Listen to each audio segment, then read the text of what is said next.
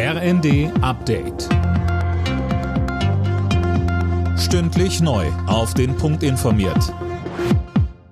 Ich bin Philipp Rösler. Guten Tag. Vor dem Hintergrund des russischen Kriegs gegen die Ukraine will die NATO ihre Truppenbereitschaft deutlich erhöhen. Das hat NATO-Generalsekretär Stoltenberg angekündigt. Mehr von Tom Husse. Demnach soll die Zahl der schnellen Eingreifkräfte auf mehr als 300.000 erhöht werden. Zum Vergleich, bisher umfasst die Truppe gut 40.000 Soldatinnen und Soldaten.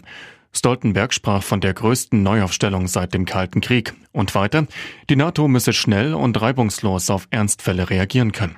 Übermorgen kommen die Staats- und Regierungschefs der NATO-Länder in Madrid zusammen. Die G7-Staaten müssen alles tun, um den Ukraine-Krieg noch in diesem Jahr zu beenden. Das hat der ukrainische Präsident Zelensky bei Gesprächen mit den G7-Staats- und Regierungschefs gefordert.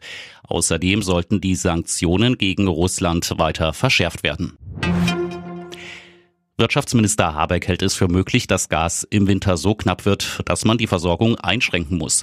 Sönke Röhling, wer würde denn dann konkret weniger Gas bekommen? Ja, das hat Habeck noch offen gelassen. Er sagte, das hängt davon ab, wie kalt der Winter wird, wo es Versorgungsengpässe gibt und welche Industrien in welchen Lieferketten hängen. Klar ist für ihn aber, dass eine solche Reduktion zu einer schweren Wirtschaftskrise führen würde.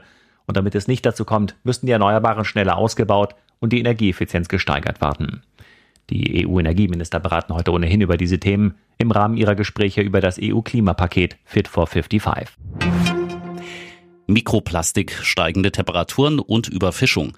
Auf der Ozeankonferenz in Lissabon beraten Politiker und Experten seit heute über einen besseren Schutz der Weltmeere. UN-Generalsekretär Guterres sagte, wir müssen alles dafür tun, katastrophale Folgen für Umwelt und Menschheit abzuwenden.